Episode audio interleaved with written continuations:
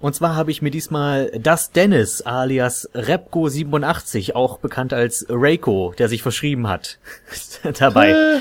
Jetzt kommen sie mit den alten Kamellen an. Du selbst hast es erzählt mal irgendwo. Ja, ich habe schon nur vergessen wo. Und wir wollen uns heute über das äh, wunderbare Adventure-Genre unterhalten. Wir nennen das Ganze hier einfach mal den Adventure Talk und wollen einfach allgemein ein bisschen über das Genre sprechen und Spiele, die wir für erwähnenswert halten, uns da vielleicht ein bisschen austauschen und einfach mal gucken, wo das Ganze hier hinführt. Ich glaube, wir sollten das Ganze damit eröffnen, dass wir einfach mal erzählen, worin liegt der Reiz des Adventure-Genres. Möchtest du anfangen? Ja, sehr gerne. Äh, der Reiz des Adventure-Genres ähm, liegt für mich vor allem darin, dass man eine Story erlebt, oder intensiver erlebt, als wenn man jetzt äh, einen Film schauen würde oder äh, vielleicht auch Buch lesen. Das ist natürlich Geschmackssache, aber man kämpft sich ja so ein bisschen durch die Story durch. Man kommt an einen Punkt, da geht die Story nicht weiter, ohne dass man ein bestimmtes Rätsel löst mit seinem Verstand und dass man es also schafft, quasi mit seinem Verstand eine Story weiterzutreiben. Das finde ich ist schon so, so ein bisschen der Reiz daran. Und auch ähm, kann ich mich früher noch an die Zeit erinnern, wo es wirklich schwer war, an Walkthroughs zu kommen für den Notfall wenn man dann mit viel Probieren und nach stundenlangem Kombinieren mit allem Möglichen auf die Lösung von Rätsel gekommen ist, wie unglaublich erfüllend und befriedigend das ist, wenn man dann sieht, äh, es geht jetzt weiter. Oder frustend, wenn es dann so offensichtlich war und oder es ja. war so bescheuert, dass ja, man da nicht, auch. also ich sag mal, King's Quest lässt grüßen in dem Fall. Da gibt's aber auch zwei Formen von bescheuert, wenn man dann, äh, einmal ist es frustend, wenn man sieht, ach, es wäre so leicht gewesen. Mhm. Und ähm, zum anderen ist es frustend, wenn man dann nur denkt, oh, also da, da hätte man halt gar nicht drauf kommen können. Das stimmt, da gibt's einiges. Auch das äh, Point-and-Click-Genre ist, glaube ich, da gerade besonders ähm, berüchtigt für derlei, für derlei Frustmomente. Es gibt ja auch viele, die können, kommen da gar nicht ran an das Genre. Und ich denke, das ist auch einer dieser Gründe. Also ich, ich habe schon öfters mal auch vielleicht von anderen Videomachern im Internet meinetwegen gehört, wenn die das Thema anreißen, dann sagen die, äh, dass das äh, dass sie das vielleicht prinzipiell nicht schlecht finden, aber dass sie da selbst nicht rankommen, weil die halt relativ früh hängen bleiben und dann schnell die Lust verlieren. Ja, vielleicht muss man es ein bisschen gewohnt sein. Inzwischen sind Spiele ja doch eher so, dass die schnell laufen und gerade die modernen Spiele, die belohnen einen ja schon allein dafür, wenn man das Tutorial besiegt hat. Und dann hat man vielleicht ein bisschen Probleme, in sowas reinzukommen, wo man sich dann doch ein bisschen verbeißen muss und so über eine, sich eine Logik zurechtlegen muss. Ja, weil gerade bei modernen äh, Adventure-Spielen ist es ja so, du wirst ja schon da sehr an die Hand genommen. Es gibt ja meistens dann ein, ein Tippsystem, ja, es gibt eine Hotspot-Anzeige, ähm, du, es gibt schnellen, äh, sozusagen ein Schnellreisesystem in Anführungsstrichen, wenn man einfach auf den Bildrand klickt, also wo, wo ein Wegpunkt ist und dann wechselt man auch schnell dahin, ohne dass man die ganze Laufanimation sich angucken muss. Äh, Gerade letzteres ist etwas, was ich nicht mehr missen möchte. Ja, wenn ich, wenn ich, wenn ich jetzt noch ein altes Adventure-Spiel spiele, ist das mal einer dieser Punkte, wo ich dann mal denke, ah, klick, klick, klick, beweg dich. Ah ja, bei manchen Spielen, wo man dann bis zum Flughafen immer wieder zurücklaufen muss. Aber hast du denn irgendwie ein Rätsel, wo du sagst, da bist du ewig dran hängen geblieben? Irgendwas Berüchtigtes? Ja, das, das Simon 3D-Ende, das hatte ich ja schon mal damals in meinem äh, ah. Video erzählt. Ich weiß nicht, ob ich es hier nochmal kurz erwähnen sollte, weil nicht jeder hat, glaube ich, meine Simon the Sorcerer History geschaut. Also ich habe eine Videoreihe gemacht, was heißt Videoreihe? Es sind zwei Videos über die Simon the Sorcerer-Reihe. Und der dritte Teil ist der besonders berüchtigste, ähm, der zwar nach wie vor lustig ist, aber an sich unspielbar, weil hm. die Steuerung grausig ist, die Kameraführung ist grausig, äh, die Rätsel sind mitunter originell, aber auch so so vertrackt manchmal, dass es einfach das ist auch so ein Ding ist, wo man nicht so richtig draufkommen kann und vor allem ist die Grafik auch einfach eine absolute Zumutung. Und das letzte Rätsel in diesem Spiel, ich spoiler das jetzt mal, weil es sowieso Banane ist. Ich habe so das Gefühl, ich bin der einzige Mensch, der jemals so weit gespielt hat. hat okay. das, das hat sich, das hat sich sonst, glaube ich, keiner so weit gequält bis dahin, weil das Spiel auch wirklich lang ist. Mhm. Ähm, und das letzte Rätsel ist, du kriegst halt raus, dass die Fantasy-Welt eigentlich nur eine virtuelle Welt ist, sozusagen die Matrix. Und in, also es, das Spiel ist insofern ähm, selbst, ich, mir fehlt gerade das Wort, also das, ähm, das Spiel ist sich selbst durch, klar. Die vierte Wand. Ja, genau. Es ist, es ist sich klar, dass es ein Spiel ist und es existiert in einem Computer und du bist quasi irgendwo im, im, im sogenannten Nexus gefangen, wo dieser Computer steht, auf dem diese Welt läuft im Wesentlichen. Und dein, und da das Universum vom Bösewicht gelöscht wurde, ist es deine, deine Aufgabe quasi, die, das wieder herzustellen, indem du die, die, die Reboot-CD einlegst. Okay. Und deine Aufgabe, das letzte Rätsel im Spiel ist, wie öffnet man, also beziehungsweise nee, wie kriegt man die CD in den Computer, weil es ist, du kannst mit nichts interagieren. Der Raum ist leer, steht nur ein Computer drin und du kannst mit dem Computer nichts anfangen, du kannst ihn nur angucken. Und die, die, die Lösung des Rätsels ist, du musst im echten Leben, also an deinem echten Computer das CD-Laufwerk öffnen und dann öffnet sich's auch im Spiel, weil dein Computer ist ja der Nexus-Computer, auf dem das Spiel gerade läuft. Ah. Das ist an sich brillant, aber auch so, so bescheuert, dass da kein Mensch jemals drauf kommen wird. Ich liebe dieses Rätsel dafür, dass es so originell ist, aber ich hasse es auch gleichzeitig dafür, dass man es eigentlich ohne eine, nochmal und dass man es ohne eine Lösung praktisch nicht lösen kann. Also zumindest behaupte ich das jetzt, dass, dass es eigentlich nicht lösbar ist soweit ich habe mich, ich war dann zwar sehr beeindruckt davon von dem Rätsel, als ich es dann hatte, aber das, das, das war, das ist das, was mir für immer am meisten hängen bleiben wird. Und natürlich die Ziege in Baphomets Fluch 1. Richtig, da bin ich auch hängen geblieben. Ich glaube, da ist, da ist jeder hängen geblieben, glaube ich. Das ist aber auch so, das ist aber auch so komplett bescheuert gewesen. Es gab auch keinen, dass, dass du, ich weiß nicht, das ist auch schwer zu beschreiben. Das ist schwer heutzutage zu beschreiben, was eigentlich das Problem mit diesem Rätsel ist. Das Problem mit diesem Rätsel ist wahrscheinlich ähnlich wie mit dem CD-Laufwerksrätsel, dass nirgends dokumentiert war, dass man manchmal Rätsel unter Zeitdruck lösen muss oder ja, dass ja. beim Klicken das Timing entscheidend ist. Und beim CD-Rätsel ist es so, wenn bis ganz zum Schluss noch nichts äh, da war, was außerhalb von dem Spiel stattfinden muss, dann kommt man eben auch nicht mehr drauf, dass man jetzt eben was direkt an seinem Rechner machen muss. Und deswegen ist das äh, Ziegenrätsel ja auch so in die Game Design Theorie eingegangen als etwas, was man nicht machen sollte, dass man einfach irgendwo zwischendurch was ähm, fürs Spielkritische, ja, was Spielkritisches reinwirft, was auch je, auf jeden Fall gelöst werden muss, was A nicht dokumentiert ist und wo man B auch vorher nicht darauf hingewiesen wurde, dass sowas kommen könnte. Mhm.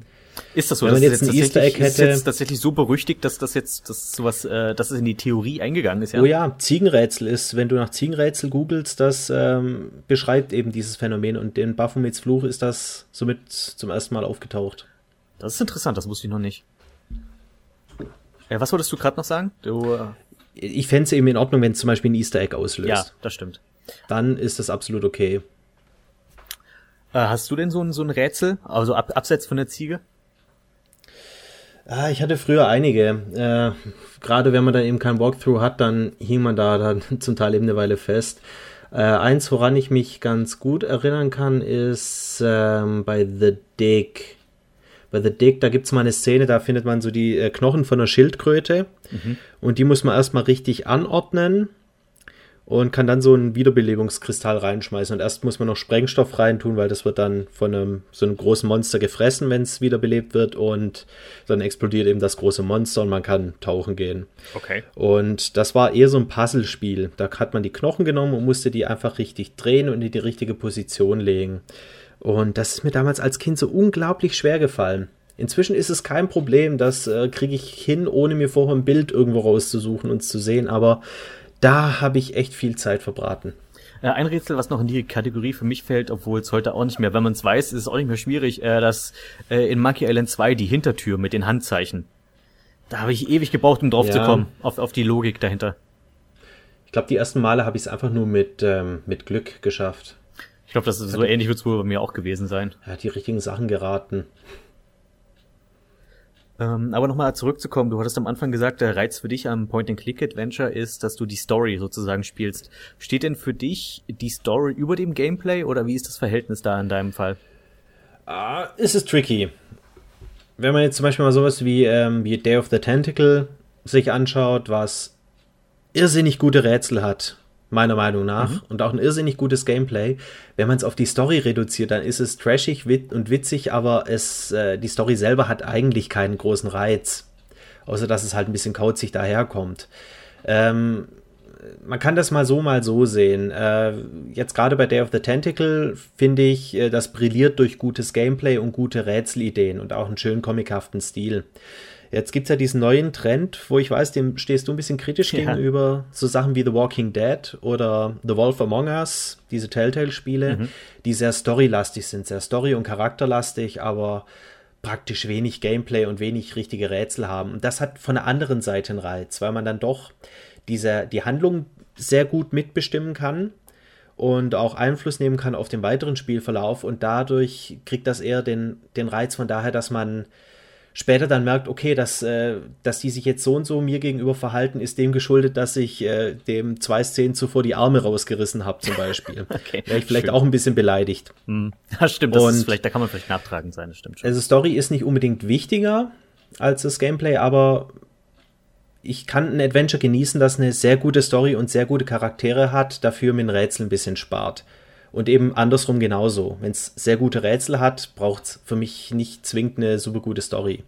Ich, vielleicht bin ich da auch einfach äh, sehr konservativ, was das betrifft.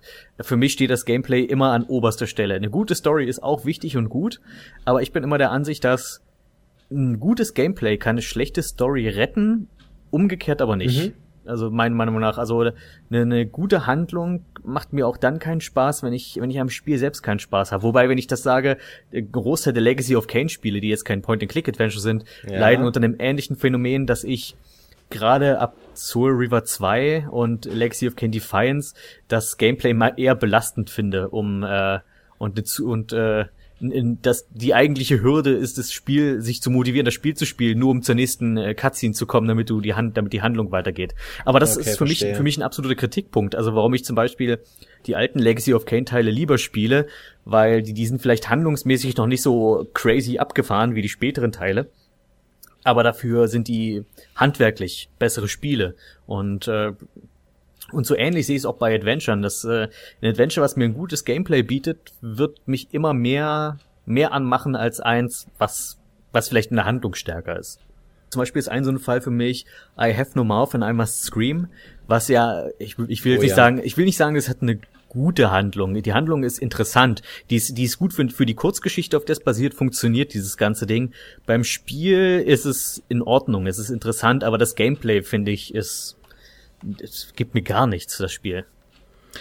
Die, äh, es ist sehr, sehr eigenwillig und die Rätsel sind auch schwierig. Ähm, was es wiederum interessant macht, ist, dass es ja schon so ein bisschen wie jetzt zum Beispiel bei The Walking Dead auch äh, einen sehr unterschiedlichen Verlauf haben kann, mhm. aber nicht. Äh, bei Walking Dead ist es ein bisschen plakativer. Da ist einfach, du machst jetzt diese Handlung und es ist klar, das war jetzt böse oder das war jetzt das Gute. Bei I Have No Mouth hatte ich eher so das Gefühl, dass äh, der, der Charakterzug an dem festgemacht wird, wie man ein Rätsel löst. Dass es also dem Spieler so ein bisschen den Spiegel vorhält mhm. und sagt, du hast das Rätsel auf die denkbar brutalste Art und Weise gelöst und deswegen ähm, steuern wir jetzt darauf hinaus, dass der Charakter, den du in dieser Episode gesteuert hast, eben böse ist. Das war ganz interessant, aber ich stimme dir zu, die Rätsel hatten für mich auch keinen wirklich großen Reiz. Und auch die Story war nicht so gut wie die Atmosphäre. Die Atmosphäre ist stark, das stimmt, aber Atmosphäre ja. allein ist halt noch nicht. Es, äh, mir fallen halt solche so, so kleine Schönheitsfehler im Game Design auf, die vielleicht auch, ich weiß nicht, wer, wer das, welches Studio das gemacht hat, aber für mich wirkt es so teilweise wie so ein Erstlingswerk so mit so Dingen, die einem erst auffallen, wenn man den Fehler schon mal gemacht hat. So zum Beispiel, dass Wegpunkte, wo du ein Screen verlassen kannst, nicht wirklich erkennbar sind. Das ja. hatte ich ganz, ganz oft in dem Spiel, dass ich, wo ich dann dachte, ach, da drüben geht's noch weiter und ich, ich steuere hier schon eine halbe Stunde sinnlos rum und weiß nicht, woran es hängt. Und dann war es da und da war noch ein weiterer Screen, dass ich aber, der einfach, wo es einfach nicht, aber nicht offensichtlich war, dass es da noch weitergeht oder dass man dort aus dem Screen rausgehen kann, etc. Das sind so, das sind so Sachen, die machen mich einfach, die machen mich wahnsinnig. Und davon hat das Spiel leider viele. Und genauso ist es auch bei, äh, bei, der, bei, der, bei, dem, bei dem Gameplay. Das ist zum Teil, sind die Rätsel halt wirklich der Story so wer, so wer, so wer, äh, jetzt nochmal von vorn, die sind äh, der Story so weit unterworfen, dass sie einfach nur noch zweckmäßig sind. Ah, findest du? Finde ich. Ich, ja. ich hätte mir das fast gewünscht, dass die ein bisschen mehr auf die, die Situation und die Story passen würden. Weil ich habe mir dann manchmal auch einfach, um mit, mit der Story ein bisschen weiterzukommen, das Walkthrough rausgeholt und dann gemerkt, ja, ich müsste jetzt den Haken irgendwo da hinhängen und was damit machen. okay, gut, das Was hat das Moment, jetzt ja. damit zu tun mit der Situation? ja. Also es ist mal, als Erlebnis ist es interessant, aber als Adventure finde ich es auch nicht so richtig gut. Ich habe mal eine sehr interessante, einen sehr interessanten Blog gelesen darüber. Es war so eine endlos lange Abhandlung, die die war mehr oder weniger ein Verriss der Originalgeschichte und weil, weil das äh, von einer Feministin halt geschrieben. Ob oh. man, wie, wie man dazu steht oder nicht, ist jetzt erstmal Banane. Es war aber trotzdem interessant, die Punkte, die dort aufgelistet wurden. Vor allem, weil der Autor der Geschichte auch so, einen, so einen gewissen Ruf hat.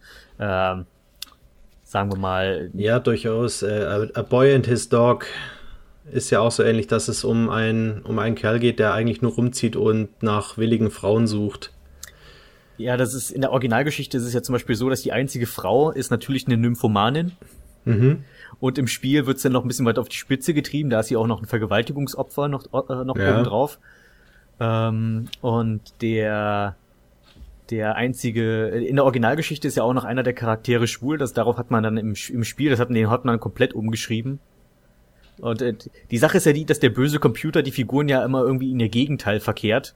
Richtig. Und der, der, der Schwule wird dahingehend verkehrt, dass er einfach nur ein riesen Genital bekommt. Oh. Also was, was ist die, was ist jetzt die Aussage dabei im Wesentlichen? Ähm, das, das sind so, ja, wie gesagt, ich bin da sehr zwiegespalten gegen der ganzen. Ich, ich finde die Idee interessant, ich finde es in der Umsetzung aber eher schwach, sowohl die Geschichte als auch das Spiel. Ein Spiel, das mir da direkt einfällt, was ähm, eine sehr gute präsentierte Story hat, aber auch unter Rätseln ein bisschen leidet, ist zum Beispiel Vollgas. Ich oh. glaube, da gehen auch unsere Meinungen ein bisschen auseinander. Das könnte, naja, ich bin mir gar nicht so sehr sicher. Äh, bei Vollgas, was mich da, das Einzige, was mich an Vollgas stört, sind die Minispiele. Die gehen mir einfach total auf den Keks. Ich habe überhaupt keinen Spaß dran, weil ich die einfach auch mitunter sehr schlecht umgesetzt finde. Und die haben mich, die haben mich komplett aus dem Spielfluss rausgerissen, wenn man dann an einer bestimmten Stelle in der Handlung kommt bei Vollgas und man muss sich dann, man muss dann verschiedene Bi andere Biker jagen und quasi denen irgendwelche Gegenstände abluchsen oder sowas war das in Richtung. Äh, aber ja. ich habe das Spiel nie durchgespielt, weil ich an der Stelle dann, dann aufgehört habe, weil ich einfach so keinen Spaß dran hatte. Und bis dahin war das Spiel echt toll. Ich mag es zum Beispiel, dass du dort ähm, ähnlich wie bei Monkey Island 3 diese drei Symbole hast zum Interagieren und dass davon mhm. aber zwei Faust und Stiefel sind, also äh, schlagen und treten und dann halt nochmal sprechen vielleicht. Ja, sprechen und ähm, es bezieht sich, glaube ich, weniger auf Handlung, sondern mehr auf Körperteile. Mach was mit der Hand, mach ja, genau. was mit dem Fuß, mach was mit dem Mund. Mhm.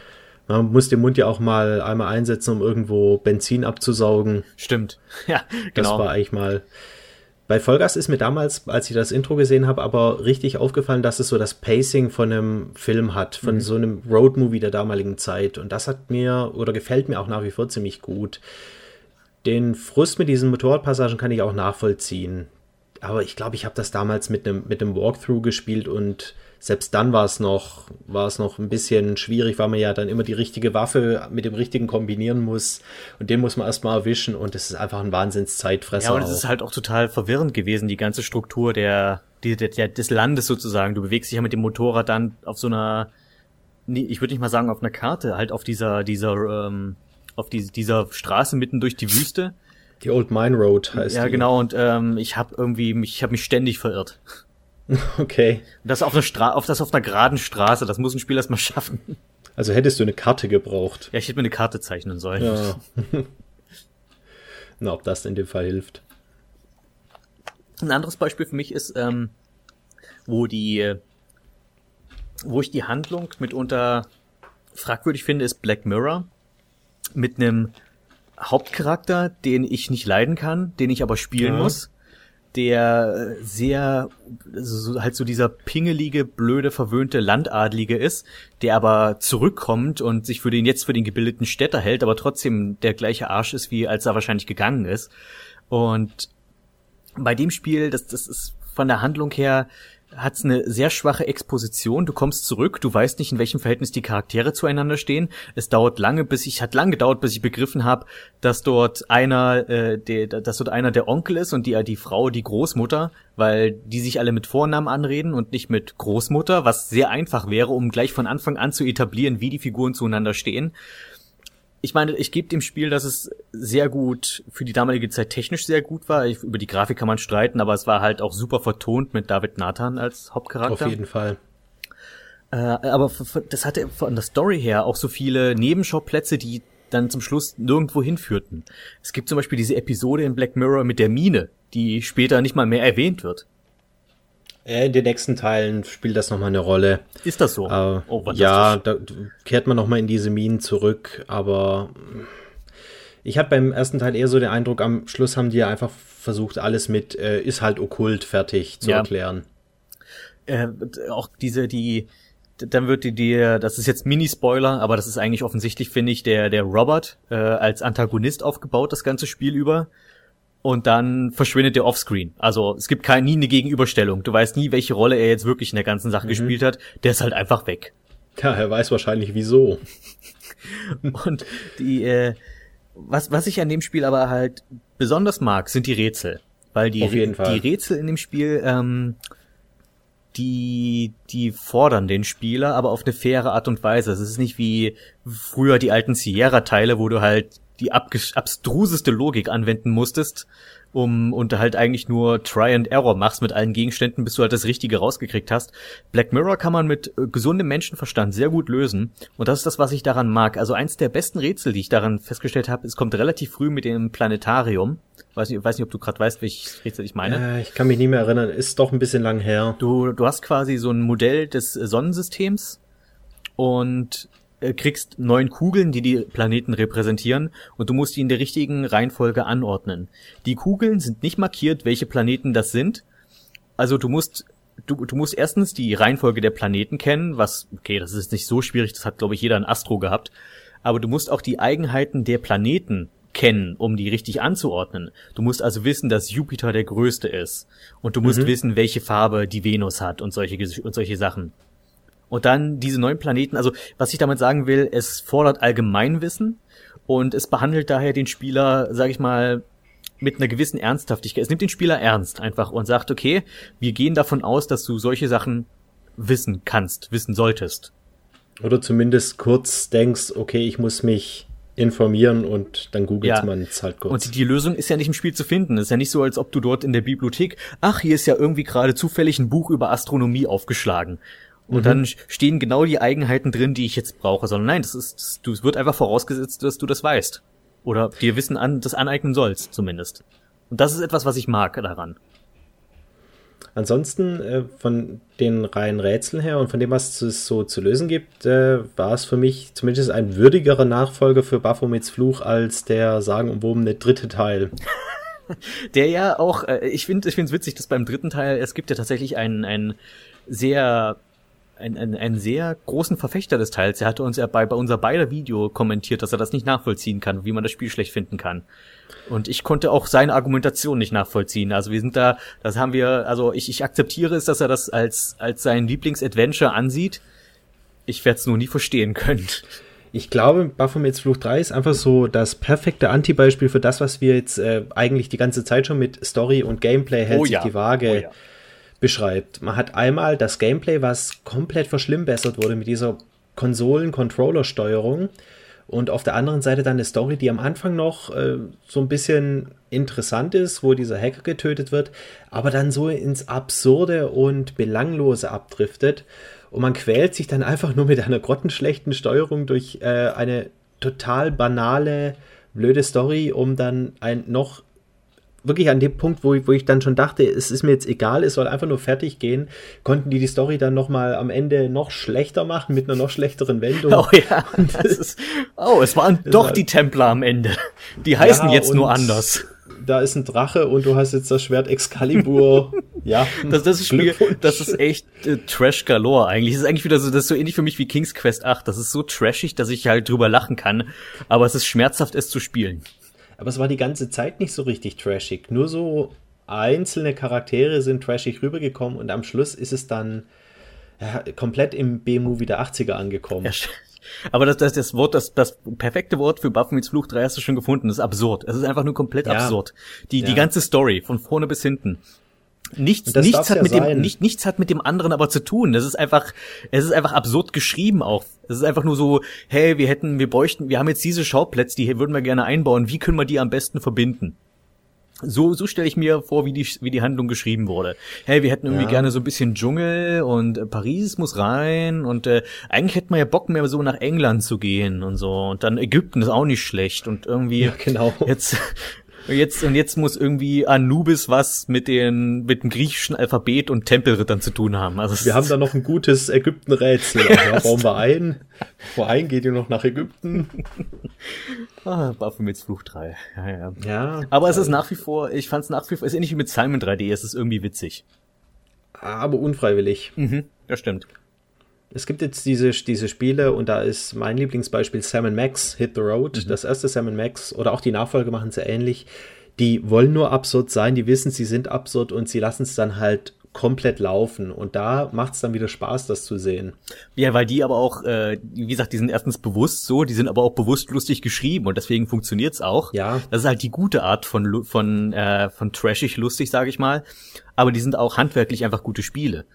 Das auch. Also ich das, was mir jetzt am, für mich am frischesten ist, ist die Sam Max Season 1 und ich hatte einen riesen Spaß mit dem Spiel, auch abseits des Humors. Ich fand einfach die, die Rätsel toll. Ich fand toll, dass ich dass du quasi diese verschiedenen Episoden hast, in der du quasi immer den gleichen Schauplatz hast, der aber immer, immer irgendwas Neues, immer irgendwas anderes bietet und wie die Charaktere irgendwie jedes Mal die gleichen sind und doch irgendwie wieder anders.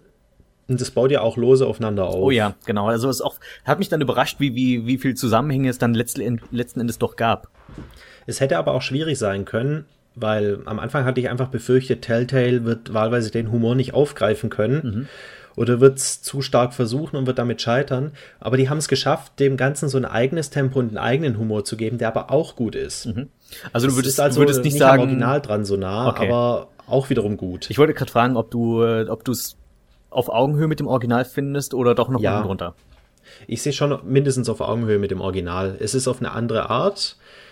Ähm, originell, es ist ein bisschen temporeicher, finde ich, diese neuen. Das alte hat dann doch eher so auf den guten, gut getimten Witz gesetzt und das Neue, das äh, macht eher so ein bisschen mehr Tempo rein.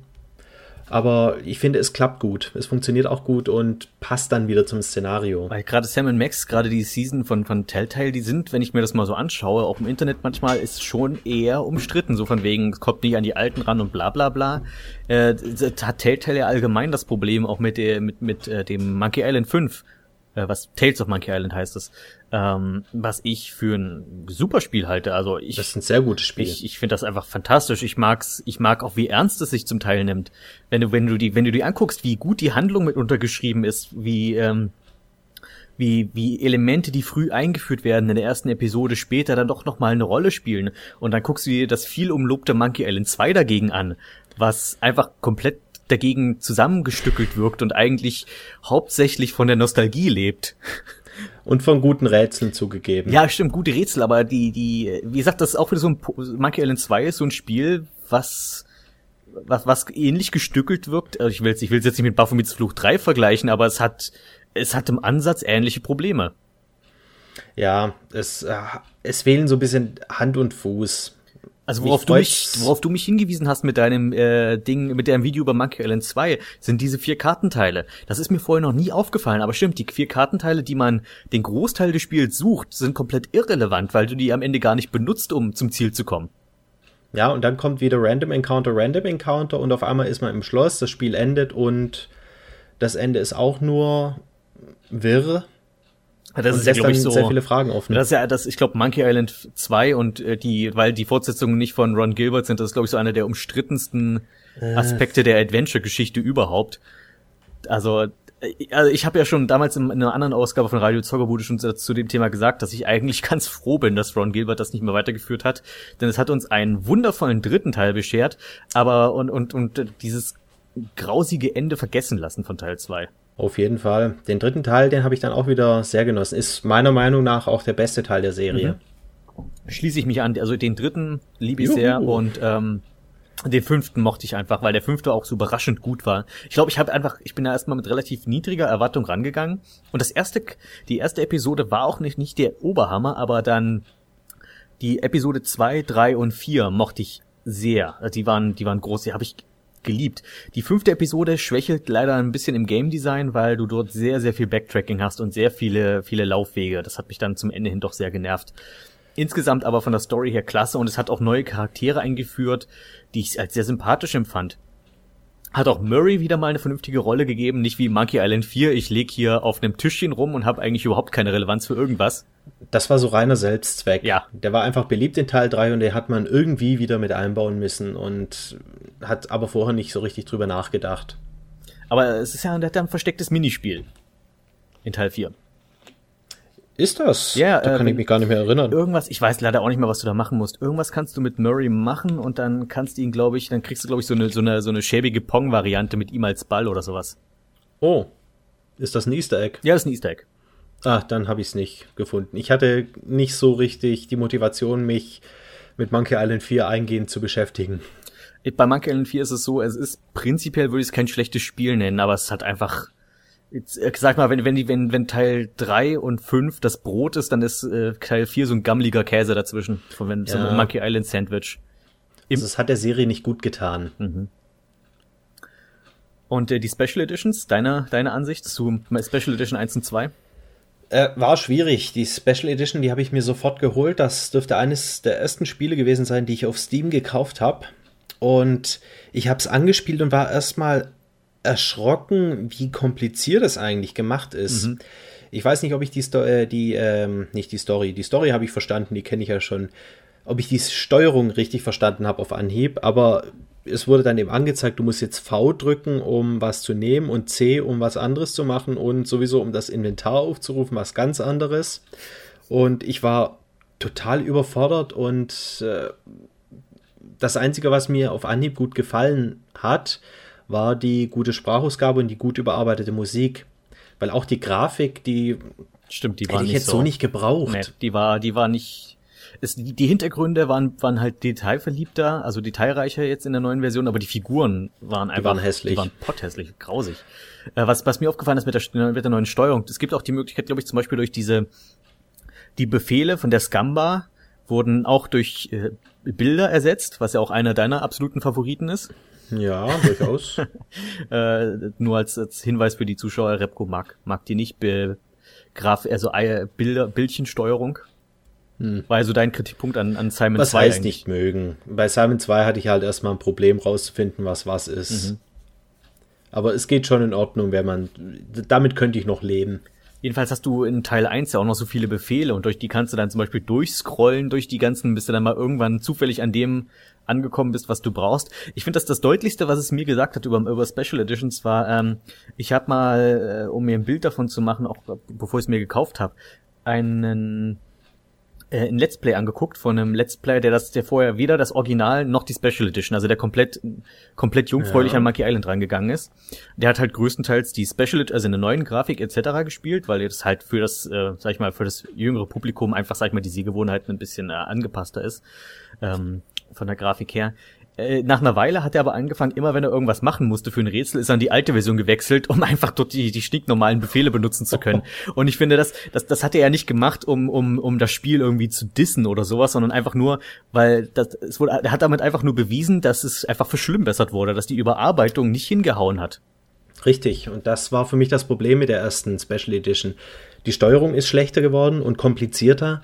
Und die Grafik war nicht mal unbedingt so gesehen besser. Sie war natürlich vom technischen Standard her war sie besser, aber ich finde eine Grafik dann besser, wenn ich sie mehr genießen kann als das Original und das konnte ich in dem Fall nicht. Ja, ja, stimmt. Und ich will jetzt nicht ausschließen, dass es besser wurde oder dass man mit der Steuerung noch andere Wege findet, aber es hat mich dann einfach abgeschreckt in dem Moment. Und bei Teil 2 haben sie aber, haben sie es aber um einiges nochmal, also funkt- die, die, die Special Edition von Monkey Island 2 funktioniert um einiges besser in meinen Augen. Die funktioniert, finde ich, sogar richtig gut. Dort ist auch wieder eine tolle Sprachausgabe, auch wieder gut die Musik überarbeitet. Äh, ich mag auch den Audiokommentar mit Ron Gilbert, den finde ich sehr interessant. Habe ich eigentlich nie reingehört, ehrlich gesagt. Aber das kannst du machen, also gerade auf äh, die erste In- Insel ist Scap Island, oder? Ähm, ist es Cap? Doch, Cap Island, ja. Ja, äh, gerade da hast du dann zum Teil, hast du eigentlich die wirklich interessanten Sachen hast du auf Scap Island. Ähm, weil da auch viel so ein bisschen was, was so technisch die, die Probleme waren damals, zum Beispiel ähm, diese, äh, die, die Kontext, also das äh, kontek kontextualisierte Musik sozusagen, dass du, dass das Thema läuft ja immer die ganze Zeit von Scap Island, aber je nachdem, wo du bist, verändert die sich ein bisschen. Ah ja, aber, genau. aber die, die MIDI, die MIDI-Melodie stoppt aber nie, sondern die geht über in diese andere Variante. Und das war damals wohl ein riesen technischer Aufwand. Und das ist halt schon interessant zu hören, wie die das realisieren mussten, mit welchen äh, Stützen und Krücken die da arbeiten mussten, um das einfach hinzukriegen. Bei LucasArts glaube ich sowieso, dass die sehr viel experimentiert haben in der Zeit. Die haben ja halt auch die Engine, die, dieses CAM-Engine, die dafür verwendet wurde, haben die ja selber entwickelt und selber erweitert.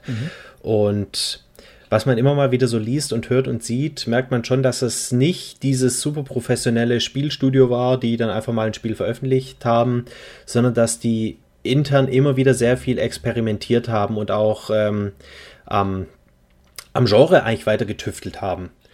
Ron Gilbert, der hat inzwischen auch mal zugegeben, dass in diesen ersten Spielen, wo es noch Gamebreaker äh, gab, also Maniac Mansion und das andere, ja. dass ähm, diese Gamebreaker oder Sackgassen, dass die dem schlechten Game Design geschuldet waren. Die haben das so nicht geplant gehabt, dass es Gamebreaker gibt und auch ähm, Sterben in den Spielen war eher sowas, das hat man eben mal überlegt, könnte man ja einbauen, aber es war eigentlich so ein äh, so ein bisschen der Exit-Punkt, wie kommen wir da jetzt weiter an der Stelle? Ach ja, lass mal ein Sterbenspiel vorbei.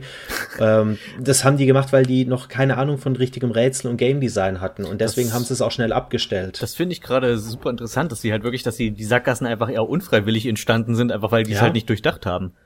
Richtig.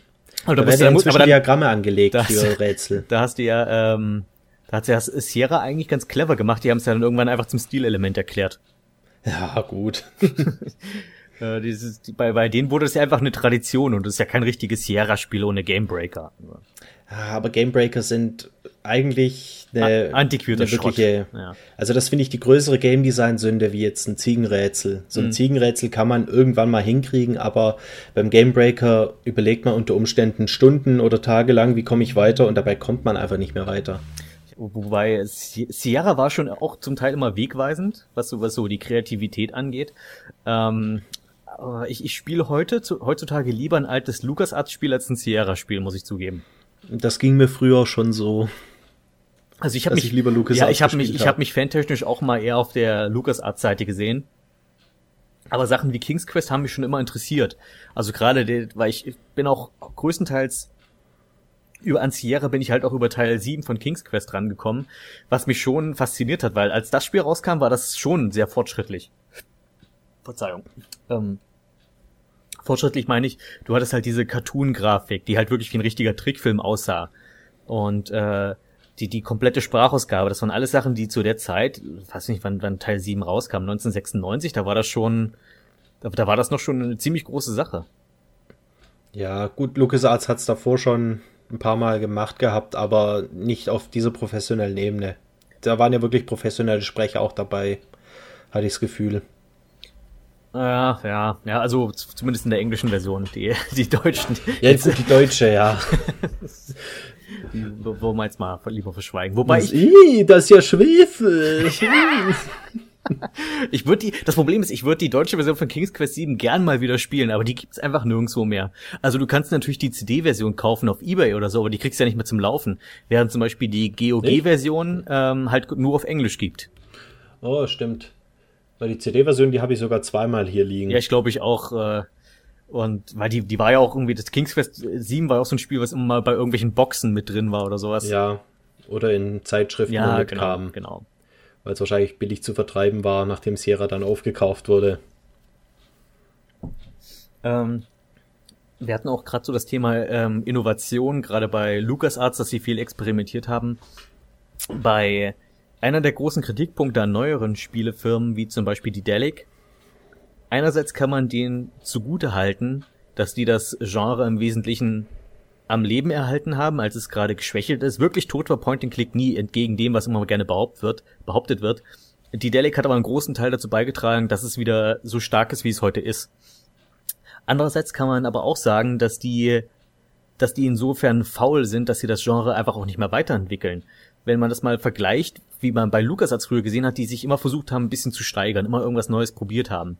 Bei die Delic ähm, hast du, habe ich nie, habe ich nie den Eindruck, dass die, dass, dass die einen Wunsch haben. Die machen einfach immer wieder quasi dasselbe Spiel, nur mit einer neuen Handlung im Grunde genommen.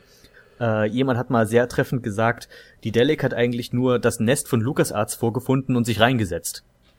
Hm, finde ich aber ein bisschen, ein bisschen hart gegenüber die Delic es stimmt schon, sie machen sehr klassische Adventures, wenn sie Adventures machen. Ähm, für jemanden wie mich ist das natürlich schön, weil ich die alten LucasArts-Titel gewöhnt bin. Mein allererstes Adventure war Fate of Atlantis, zumindest das allererste, an das ich mich so richtig erinnern mhm. kann. Und wenn man so in das Genre reinkommt, da hat man natürlich immer dieses, dieses erste Erlebnis, gegen das man das dann abgleicht. Ja. Und da sind die, die Delic-Spiele auf jeden Fall auch äh, sehr schön vom Nostalgiefaktor her. Aber ich finde schon auch, dass sie sich sehr stark Gedanken machen über sinnvolle neue Arten von Rätseln. Jetzt nicht unbedingt so, dass man es dann äh, das ganze Genre neu angeht, aber ich hatte ein paar Mal das Gefühl bei Didelic-Spielen, okay, das sind jetzt Rätsel, die kannte man schon, die hatte man in ähnlicher Form schon mal.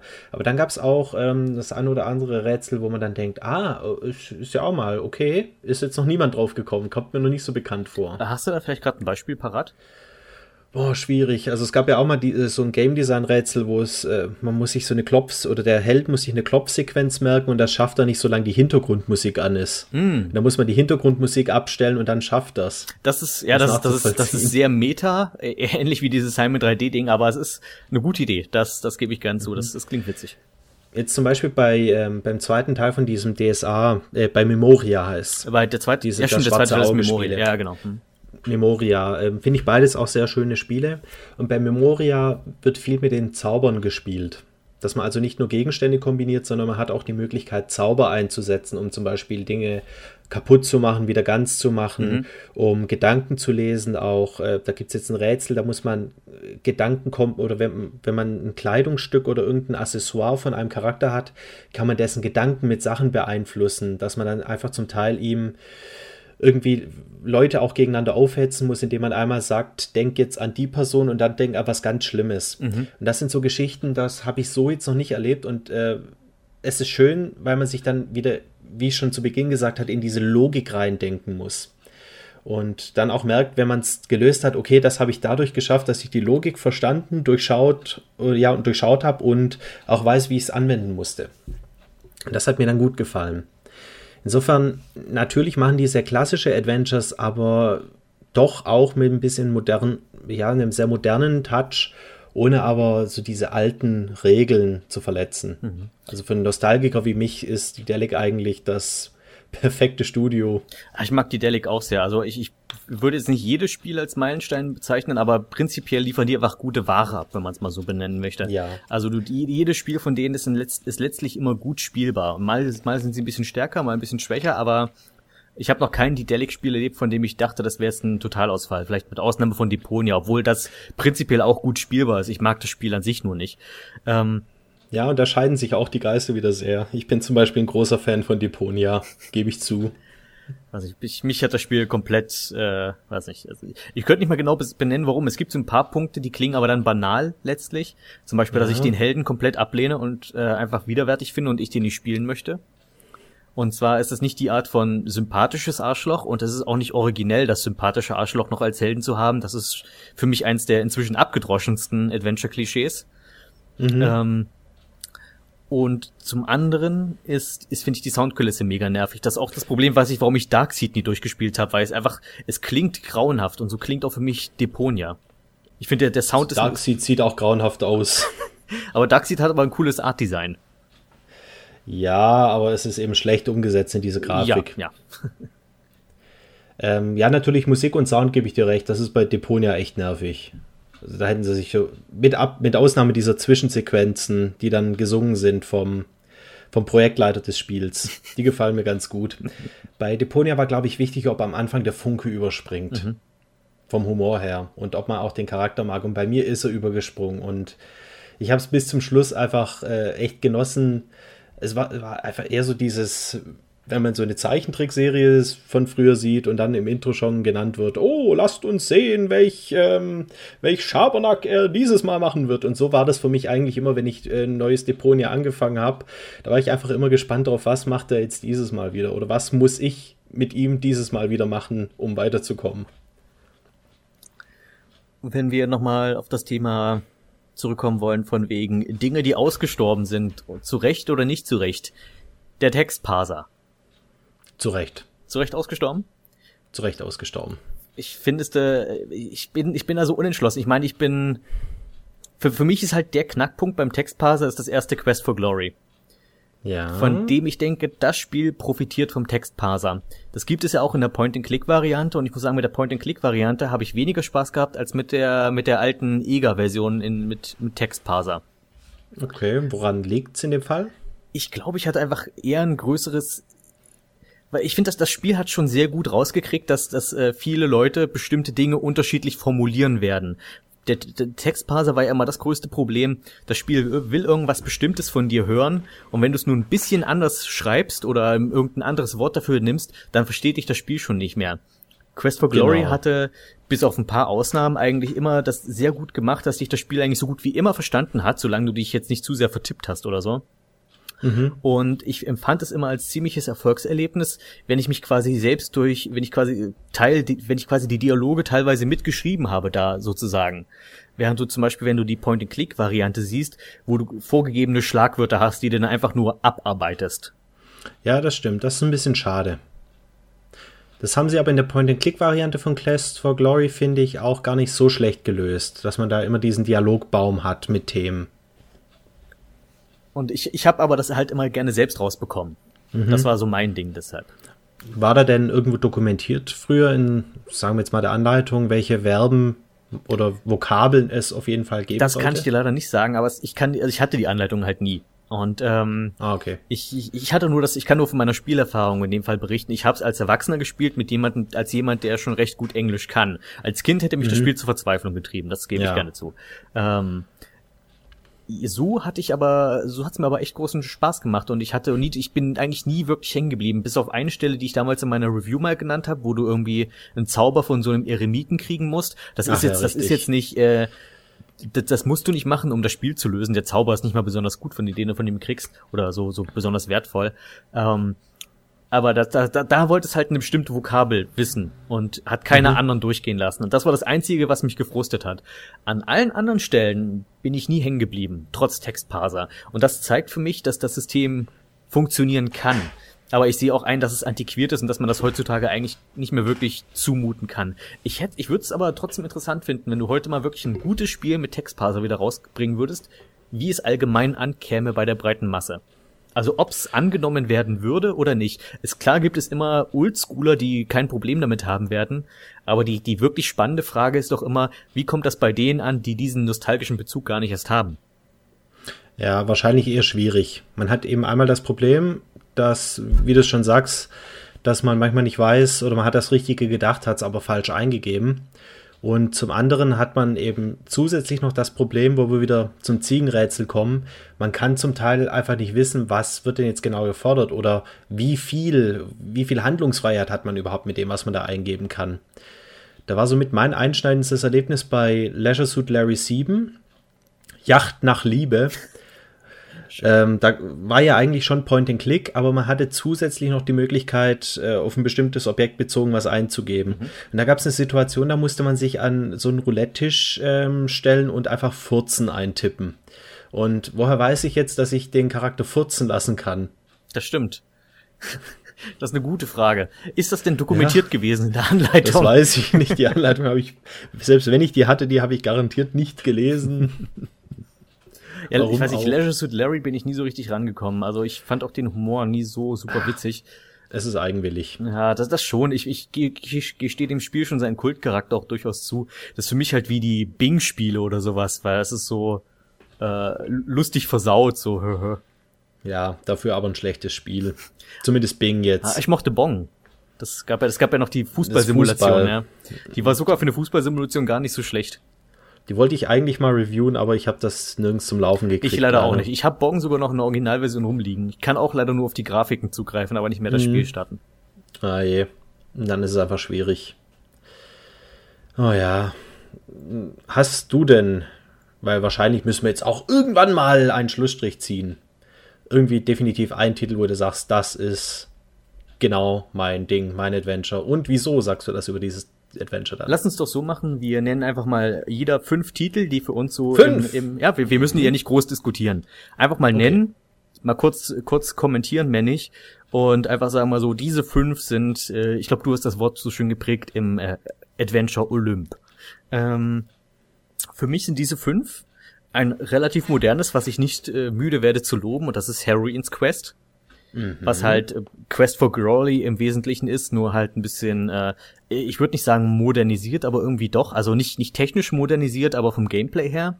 Äh, die größtenteils die Schwächen, die Quest for Glory hätte ausgebügelt, und da ich schon Quest for Glory sehr mochte, ist die verbesserte Version absolut perfekt für mich und deswegen liebe ich dieses Spiel so.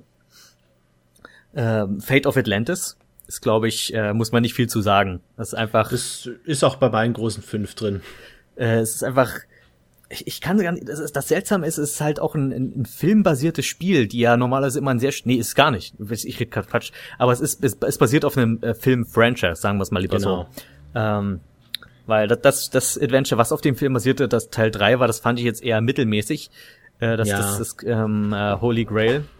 Aber das war so ein bisschen sperrig. Fate of Atlantis hat aber zumindest die Idee des Indiana Jones genommen und damit etwas sehr Gutes Eigenes gemacht, ohne sich an die, ohne sich quasi an den Film halten zu müssen und deswegen war es so gut auf ein Spiel abgepasst an sich. Wobei Indiana Jones Spiele, auch wenn auch die späteren, die kamen, ja immer mal mal besser, mal schlechter waren. Also die die sind sehr, die schwanken arg in der Qualität. Also es gab auch durchaus gute spätere Indiana Jones Spiele. Ich mochte die Kaisergruft zum Beispiel sehr. Ich mochte den Turm zu Babel sehr. Echt? Den mochte ich gar nicht. Ja. Würde ihn heute wahrscheinlich auch nicht mögen, weil er von der Steuerung ziemlich kantig und sperrig ist, wie noch so die, ich glaube sogar noch schlimmer als die ganz frühen Tomb Raider Teile. Aber, Aber es war ja so, es hatte mir gefallen. Es war ja auch daran angelehnt, eindeutig an Tomb Raider. Ja, auf jeden Fall. Und Oder Tomb Raider war ja auch schon ein bisschen an Indiana Jones ja, angelehnt, ja. von daher. Und äh, die, das, was ich cool fand bei Turm zu Babel, dass Sophia wieder aufgetaucht ist. Das, äh, das fand ich eigentlich ein, ein cooles kleines Detail. Also das ist zumindest ja. in, in, in der Kontinuität von äh, von, von Teil 4 war, weil ansonsten sind die Indiana Jones Filme, die haben ja an sich überhaupt keine Kontinuität. Da ist ja die einzige Konstante ist Indiana Jones und äh, Marcus. Der aber auch nur zweimal vorkommt. Stimmt, der, der, der, der die, die, die, der Tempel des, der Tempel des, Tempel des Todes. Tempel des Todes. Ist, ich wollte gerade irgendwie Doom übersetzen. Tempel der Verdammnis. Äh, äh, die Tempel des Doom Guy. Ja, Tempel des Doom Guy.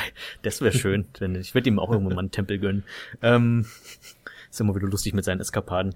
Äh, ja, aber das, das stimmt. Der, der ist sowieso der Ausreißer und dann äh, die, das, äh, der das Königreich des Kristallkops ist ja nochmal so sein eigenes Ding. Wobei Welcher? das äh, der, der vierte. Der vierte? Ja. Was? Es gab vier? ja, das, das, also ich meine den, der Fate of Atlantis hätte sein sollen, wo sich alle gewundert so. haben, warum nicht, Fate of Atlantis verfilmt wird. Ja, genau, aber der ist ja nie rausgekommen, der nee. vierte. Ah, okay. Deshalb sind es nur drei Filme leider. Ah, ja. ja. Äh, ich habe da noch auf meiner Liste äh, Simon 2, habe ich ja schon groß und breit mal irgendwann erklärt. Sehr schönes Spiel dass ich das einfach, dass es für mich äh, auch wegweisend ist für den Humor, den wir heute in Adventures haben, der nicht immer gut kopiert wird und ich lasse mich nicht schon wieder auf die Diskussion ein. Da hat man immer ganz schnell äh, so Kommentatoren, die da, die da anfangen zu zicken. Ähm, wenn man bestimmte Spiele, die, die eindeutig in Simons Fußstapfen treten wollen und dabei kläglich scheitern, kritisiert. Und ähm, einst, wir hatten es vorhin schon erwähnt, Monkey Island 3 ist für mich der beste Teil der Reihe mitunter auch der umstrittenste, wird auch, weil halt nicht Ron Gilbert und blabbel die blobbel die blub und ähm, aber ich finde brillant vertont, sogar die deutsche Version, was zu der Zeit noch nicht üblich war. Super vertont, super Soundtrack, wunderschöne zeitlose Grafik und insgesamt sehr gute Rätsel und dazu zwei Schwierigkeitsgrade, die tatsächlich auch spürbar sind. Der einfache Weg ist tatsächlich einfach und der andere Weg ist ein bisschen fordernder. Ja, aber den einfachen spielt man ja nicht wenn man, Zumindest nicht als alter Hase. Nee, dann natürlich nicht, aber wenn ich jetzt, sag ich mal, Adventure-Einsteiger bin, hätte ich nichts dagegen, wenn man, wenn ihn jemand nimmt. Also ich, ich, ich meine nur, die, die Rätsel sind ja im Wesentlichen, das, was passiert, sind im Wesentlichen die gleichen. Du hast nur mehr Zwischenschritte und das macht es dann letztlich schwieriger. Das ist richtig, ja. Und äh, ein Spiel, was, was auch modern ist und äh, was auch umstritten ist, was ich glaube ich besser finde als die meisten anderen, ist Night of the Rabbit. Weiß nicht, ob du das mal gespielt hast. Ich hab's noch im Backlog liegen. Äh, das, das Ding ist, das hat einen Hauptcharakter, der an sich sehr ähm, im Gegensatz zu dem, was man sonst so typischerweise heute in Adventures kriegt, so, gegen solchen Leuten wie Rufus aus Deponia und so weiter, ist der, ist der Charakter halt sehr basic. Es ist im Wesentlichen, du spielst im Wesentlichen Christopher Robin aus Winnie Pooh. Mhm. Möchte, möchte ich, würde ich am ehesten vergleichen. Halt einfach ein netter Junge mit einer Menge Fantasie, letztlich. Und der reist halt in diese, diese total liebenswerte Fantasy-Welt, die aber auch seine, ihre manchmal ihre düsteren Seiten haben, aber es, ist, es übertreibt es an der Stelle nie. Es hat so ein bisschen, oder es hat, man könnte es auch vergleichen mit diesen Trickfilmen aus den 80ern, wenn du sowas guckst wie ähm, in, einem, in einem Land vor unserer Zeit, die zwar kindgerecht sind, aber mitunter dunkel sein können, stellenweise es aber dir nicht so komplett um die Ohren haut. Die Waage ist da sehr gut gehalten. Also es nimmt dich, es nimmt jüngere Spieler vor allem auch ernst, ohne, ohne zu dümmlich zu sein, aber auch ohne zu, zu grob und zu grausam zu sein. Und das mag ich daran. Und es hat einen bombastischen Soundtrack. Oh, klingt Liebe ich, liebe ich. Ich liebe die Musik aus dem Spiel. Also ist es so ein bisschen schwelgerisch verträumt. Ja, total. Also es ist wirklich, es ist ein, es ist einfach ein, wie ein schönes Kinderbuch. Aber eins, was du auch als mhm. Erwachsener genießen kannst, weil es so fantasievoll ist. Okay. Ist es denn vergleichbar mit zum Beispiel The Whispered World, was auf meiner Liste steht? Oh, Whispered World ist bei dir. Das ist schön. Das überrascht ja, mich jetzt Whispered World. Äh, Whispered World, es ist vergleichbar, weil es, ähm, weil es einfach optisch sehr ähnlich ist, wobei äh, Night of the Rabbit detaillierter ist, ist ja auch ein bisschen jünger als äh, Whispered World.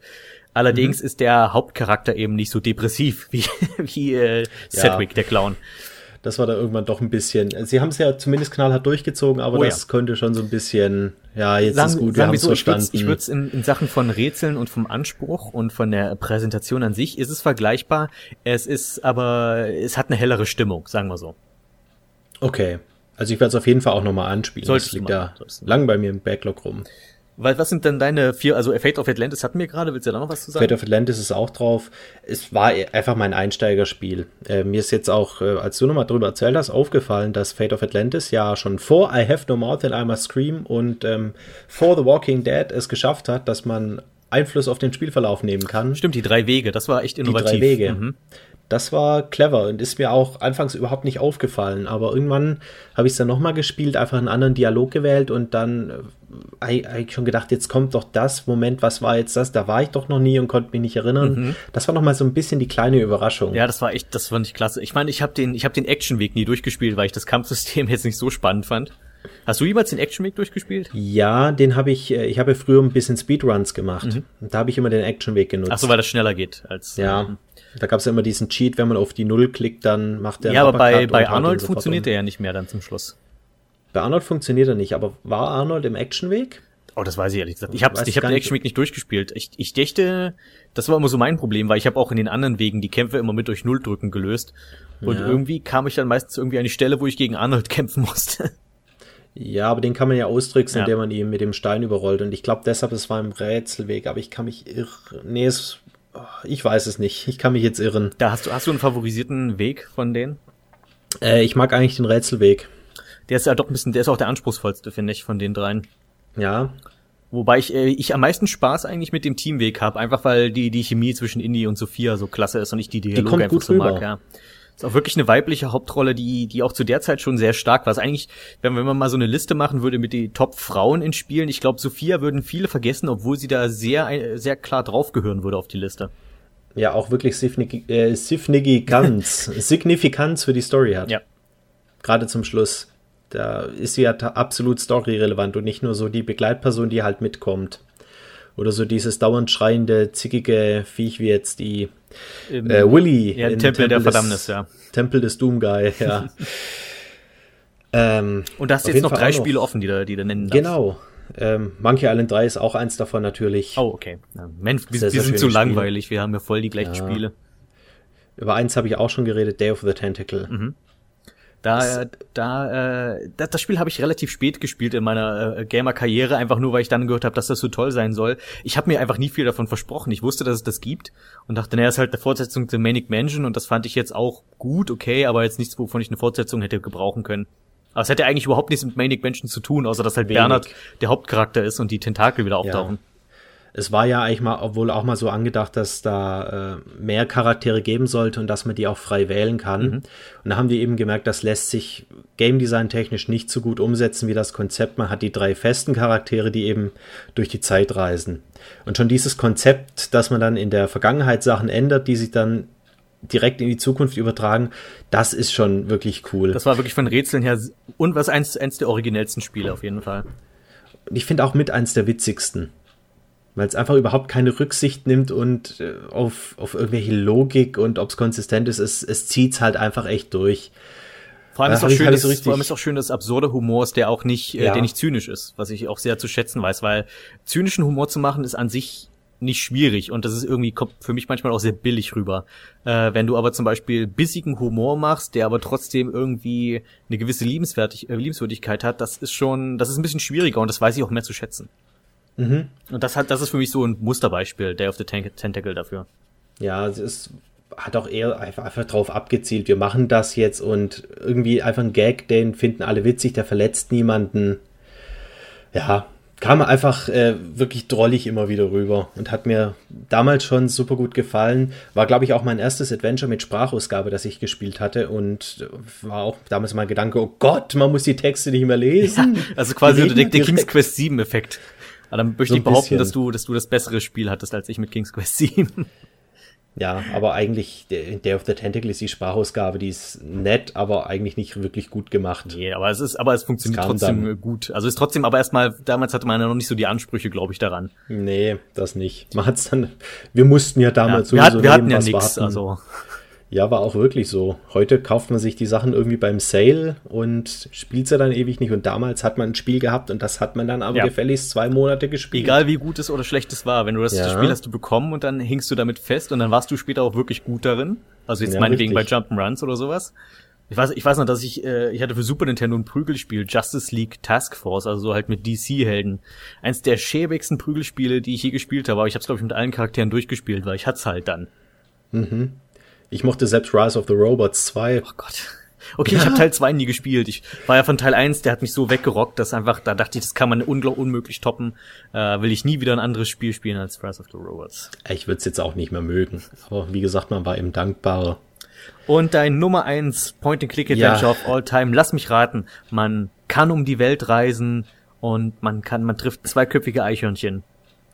Ähm, keine zweiköpfigen Eichhörnchen, aber man trifft Eichhörnchen. Oh. Oder ich glaube, Eichhörnchen gibt's auch. Ach nee, man muss ein Eichhörnchen bauen aus Zuckerwatte und mehreren anderen Dingen und muss damit dann ein gefährliches, bissiges Eichhörnchen anlocken. Und das passiert natürlich in der Welt von äh, Toonstruck. Stimmt, das hatte ich jetzt. Ja, okay, ja. Ja, an das habe ich auch gedacht.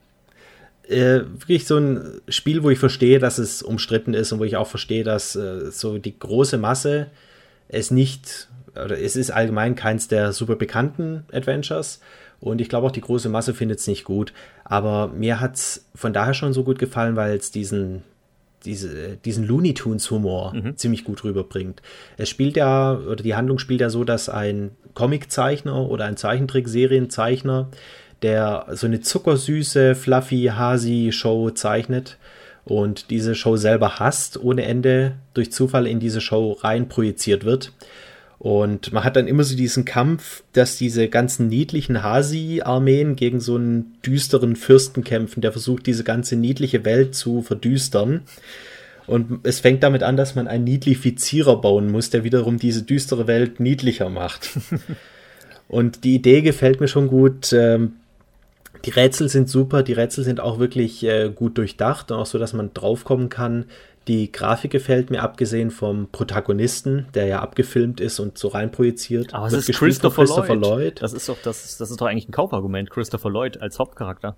Ja, das schon, aber er wirkt etwas verloren und ich glaube auch, wenn man ihn da heute drauf ansprechen würde, dann wüsste er entweder nicht mehr, dass er das überhaupt gemacht das hat, oder ich, würde sagen, oh Gott, warum habe ich das getan? so ein bisschen wie mit ähm, Bob Hoskins im Super Mario Bros. Movie. Ja. Der auch da eigentlich nicht mehr wirklich drüber reden will.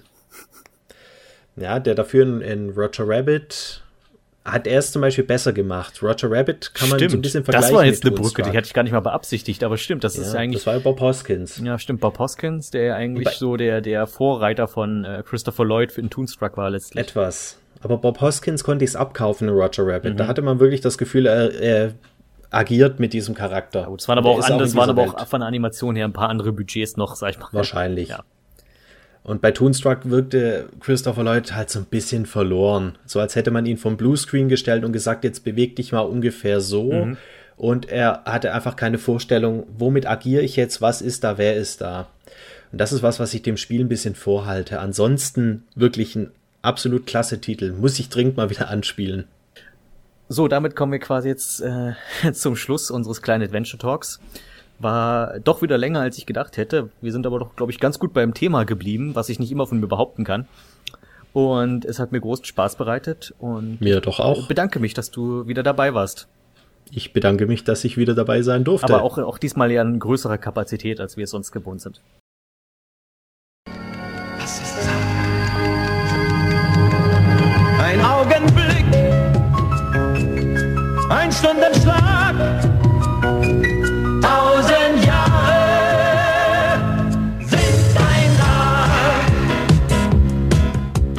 Tausend Jahre sind ein Tag. Ein sehr eigentümliches Zitat, das am Anfang von jeder Folge von Es war einmal der Mensch ertönt und uns wohl auf das relative Verhältnis des Menschen zur Zeit hinweisen soll. Eine Serie, die es sich zum Ziel machte, Kinder sowohl zu unterhalten wie auch zu bilden. Ein hehres Ziel, das ich voll und ganz unterstütze, das ich selbst als Knabe zu schätzen wusste und das verdammt schwer zu erreichen ist.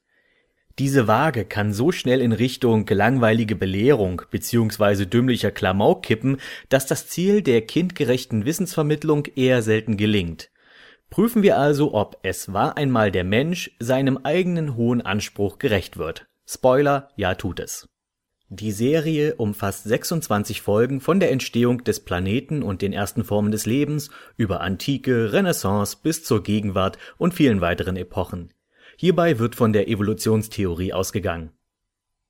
Protagonisten sind ein fester Stamm von Figuren, die zu jeder Zeit auftauchen und bestimmte Rollen oder Stereotypen ausfüllen, um eben diese Zeit zu repräsentieren der einfache Mann bzw. die einfache Frau, der gutmütige Getreue, der jähzornige Herrscher, der hinterlistige Berater und am wichtigsten Maestro, ein alter Mann mit weißem Bart, der sowohl Erzähler der Serie ist, als auch in die Rollen bestimmter Philosophen und Erfinder schlüpft. Die historischen Geschichten werden von diesen Figuren durch simplen Slapstick-Humor und Wortspiele aufgelockert. Im Vordergrund bleibt jedoch die Geschichte und ein möglichst fairer und vorurteilsfreier Umgang mit ihr. Das ist nie völlig zu erreichen, das ist mir klar, aber die Absicht zur Objektivität ist zu erkennen und das ist erstmal wichtig.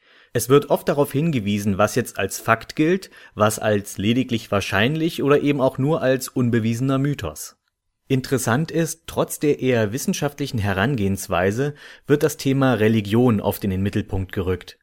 Eine sehr gute Entscheidung, da Religionen, egal wie man zu ihnen steht, ein massives Element der Menschheitsgeschichte sind. Beispielsweise ist eine Folge komplett dem Islam und seiner Entstehung gewidmet, denn ein Verständnis der Historie des Orients ohne Kenntnis von Mohammed und seinen Lehren ist schlicht unmöglich. Hierbei fällt ebenfalls wieder auf, dass trotz der europäischen Herkunft der Reihe ein möglichst wertfreier Umgang mit solchen Themen beabsichtigt ist Apropos Europa. Die Serie wurde in viele verschiedene Sprachen übersetzt und die DVDs, die ich besitze, kommen in Deutsch, Englisch und Französisch daher. Zur französischen Fassung kann ich dank mangelnder Sprachkenntnis nicht viel sagen, die englische Version hingegen ist grausig. Nicht so sehr von den Sprechern her, aber sie ist inhaltlich wesentlich dünner als die deutsche Während nämlich in der deutschen Version ständig etwas erklärt wird und seien es nur Details im Hintergrund, wie man diesen und jenen Begriff nennt, so läuft in der englischen Fassung gern mal eine Minute lang einfach nur Musik, während dabei kontextlos Bild gezeigt wird. Kurzum, in der deutschen Lokalisierung steckt spürbar Mühe. Kritisch an der Serie sehe ich persönlich hin und wieder die Gewichtung der Themengebiete. Ich habe beispielsweise das Gefühl, dass das 19. Jahrhundert zu zügig abgehandelt wird in nur einer Episode während ein deutlich weniger komplexes Thema wie die Wikinger dieselbe Zeit eingeräumt bekommen. Nix gegen die Wikinger, ich finde die auch spannender als Industrialisierung, aber deren Beitrag zum Fortschritt der Menschheit würde ich trotzdem als nicht ganz so gewichtig bezeichnen wie die Zeit von 1800 bis 1900, in der infolge der Aufklärung und französischen Revolution einfach so wahnsinnig viel passiert. Deshalb kommt diese Folge sehr gehetzt daher und das war der und der hat das erfunden und das hier nennt man so und so und stammt von so und so und ach übrigens in Frankreich ist gerade das hier los und in England das und in Amerika das und in Russland das. Ihr versteht, worauf ich hinaus will. Eine andere Kritik meinerseits ist eine fragwürdige Textstelle im Intro-Song von Udo Jürgens. Ach Kind, komm, lass die Frage rein. Für sowas bist du noch zu klein. Genau, Kind, lass das mit dem Fragen stellen und schau lieber diese Serie über große Erfinder und Entdecker, deren Fragenstellerei uns überhaupt erst zu dem Fortschritt brachten, über den es nun wert ist, eine Serie zu verfassen. Eine Kleinigkeit, ich weiß, aber eine, die mich jedes Mal mit dem Kopf schütteln lässt. Apropos Intro. Ich wurde kürzlich gefragt, ob ich wüsste, was es mit dem Ende des Eröffnungsliedes auf sich hat. Dort sieht man nämlich, wie die Erde explodiert. Ehrlich gesagt halte ich das für einen Hinweis auf die Zeit, in der die Serie entstand, 1978, also mitten im Kalten Krieg, mitten im Wettrüsten der Supermächte und einem bereits damals bekannten Fakt, nämlich dass Russland und die USA in ihrem blinden Ehrgeiz so viele Atomwaffen gebaut haben, um die Erde mehrmals in die Luft sprengen zu können, wenn sie nur wollten Bemerkenswert und sehenswert ist übrigens in dem Zusammenhang äh, die letzte Folge, in der Zukunftsprognosen gemacht werden. Natürlich kann man heute darüber schmunzeln, wenn die Autoren aus dem Jahr 78 über das ferne Jahr 2000 reden, aber ein paar Punkte ließen mich dann doch stutzen aufgrund ihrer Präzision. Hier einfach mal zwei Vorhersagen. Im Jahr 2010 wird der Staat mehr über den einzelnen Menschen wissen als seine engsten Verwandten. Kommt uns bekannt vor, oder?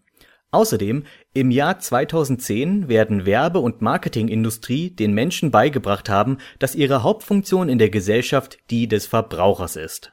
Es war einmal der Mensch warnt hier explizit vor den Folgen einer selbstzerstörerischen Denkweise, die auf das wahnsinnige und unrealistische Ziel des endlosen Wachstums ausgerichtet ist. Die Serie mahnt zum Verzicht und zum bewussten Konsum im Gleichgewicht mit den natürlichen Ressourcen Andernfalls würden kommende Generationen an unseren Müllbergen ersticken und zugrunde gehen. Diese letzte Folge hat also einen sehr ernsten und bitteren Beigeschmack, jedoch deutet sie auch auf die Hoffnung hin, dass noch nichts zu spät sei, wenn man nur rechtzeitig das entsprechende Bewusstsein in die Köpfe der Bevölkerung bekäme und man aus den Fehlern unserer eigenen Geschichte lernen würde. Die Geschichte, die einem Es war einmal der Mensch auf sehr angenehme und kurzweilige Art vermittelte. Hallo, die meisten Zuhörer von Radio Zockerbude kennen mich wahrscheinlich kaum bis gar nicht. Darum ganz kurz, hi, ich heiße Tim mit 2M und ich habe auch einen YouTube-Kanal. Und ich interessiere mich hauptsächlich für das Genre der Ego-Shooter. Und ich dachte, das kann man hier eventuell mal unterbringen. Und wie bringt man am besten ein Thema auf einem Kanal unter, welcher sich so gut wie nie damit beschäftigt? Am besten ganz am Anfang, nämlich im Jahre 1992 beim Videospielentwickler It Software und ihrem Spiel Wolfenstein 3D. Guten Tag! Inspiriert von den Castle Wolfenstein Spielen aus den 80ern und angedacht als Schleichspiel handelt es sich dabei um den sogenannten Großvater der Ego-Shooter. Dabei war das Gameplay an sich gar nicht so etwas Besonderes. Man startet mit einer Pistole, erforscht labyrinthartige Level, findet Schätze, Munition, neue Waffen und bekämpft Gegner, welche im Spielverlauf immer stärker und stärker werden. Also nichts, was nicht schon in Sidescrollern oder Top-Down-Spielen Standard war. Die Besonderheit des Spiels liegt in der Pseudo-3D-Perspektive. Zum ersten Mal sieht man eine Waffe vor sich, welche man direkt auf einen Gegner richtet, bevor man abdrückt. Und damit wurde ein komplett neues Spielgefühl geschaffen, indem man sich selbst auf die Suche nach Geheimnissen und Feinden macht. Man übernimmt die Kontrolle über William B.J. Blaskowitz, welcher innerhalb des Zweiten Weltkriegs von Deutschen gefangen genommen wurde. Die erste Aufgabe besteht darin, aus dem Schloss Wolfenstein zu entkommen, um später Experimente mit einer untoten Armee zu unterbrechen und ganz am Ende Hitler höchstpersönlich und seinen Superkampfanzug zu erledigen. Eva, auf Wiedersehen. Eine nicht wirklich tiefe oder durchdachte Handlung, was bei Shootern irgendwie teilweise bis heute der Fall ist, welche aber Sci-Fi-Elemente und Übernatürliches beinhaltet, was später zum Markenzeichen der Wolfenstein-Reihe wurde. Ebenso wie die schlechten Deutschkenntnisse der Feinde. Eine kleine Amerikaner. Erlauben Sie, bitte. Wie bereits erwähnt, war das Spiel als Schleichspiel angedacht, mit Features wie das Wegtragen von Leichen und auf diese Pinkeln. Ähm, jedoch merkte man während der Entwicklung, dass es am spaßigsten war, auf Feinde zu schießen und alles andere irgendwie nur im Weg stand. Deshalb blieb in dem fertigen Spiel nicht mehr viel von den Stealth-Elementen übrig. Lediglich die Tatsache, dass Gegner schneller sterben, wenn man ihnen in den Rücken schießt, ist noch drinne, was übrigens auch andersrum funktioniert. Anstatt auf Leichen zu pinkeln, kann man Feinde nun also mit einer Chain Gun durchlöchern. Finde ich fast genauso gut. Wolfenstein 3D war ein riesiger Erfolg, wurde auf alle möglichen Videospielsysteme portiert, sorgte für massenweise Klone und brachte den Stein für Ego-Shooter allgemein ins Rollen. Dabei gab es schon zuvor in Flugsimulatoren und Rennspielen Experimente mit Cockpit-Perspektiven. Doch war es Wolfenstein, welches mit simplen, aber superflüssigen Gameplay, niedrigen Systemanforderungen und einer noch recht frischen Thematik den großen Anklang fand. Das Spiel gilt zu Recht als Klassiker und ist nach über 20 Jahren erstaunlicherweise immer noch gut spielbar. Das verwirrende Leveldesign und die hakelige Steuerung beiseite kann ich empfehlen, zumindest mal ein oder zwei Levels des Spiels anzuspielen. Zumindest wenn sich diese Gelegenheit irgendwann mal ergibt, da man als Deutscher dank Gewaltdarstellung und Hakenkreuzen nicht so gut an das Spiel rankommt. Zum Glück sind wir hier auf YouTube, da juckt sowas irgendwie keine Sau. Alien 3 von 1992 stand vor der gewaltigen Aufgabe, an seine beiden ausgezeichneten Vorgänger heranzureichen. Mal schauen, wie das gelungen ist. Über diesen Film zu sprechen bedeutet übrigens, den Vorgänger zum Teil zu spoilern, wollte ich nur der Nettigkeit halber mal gesagt haben. Außerdem, falls ihr meine Meinung noch nicht dazu kennt, dann empfehle ich euch meine Einschätzungen zu Teil 1 und 2 in früheren Ausgaben, nämlich Januar und Februar 2015, vorher anzuhören. Der dritte Film setzt nahtlos an das Ende des zweiten Teils an. Die vier Überlebenden aus Aliens die Rückkehr sind auf dem Weg nach Hause, als ein Unfall das Schiff zum Absturz zwingt.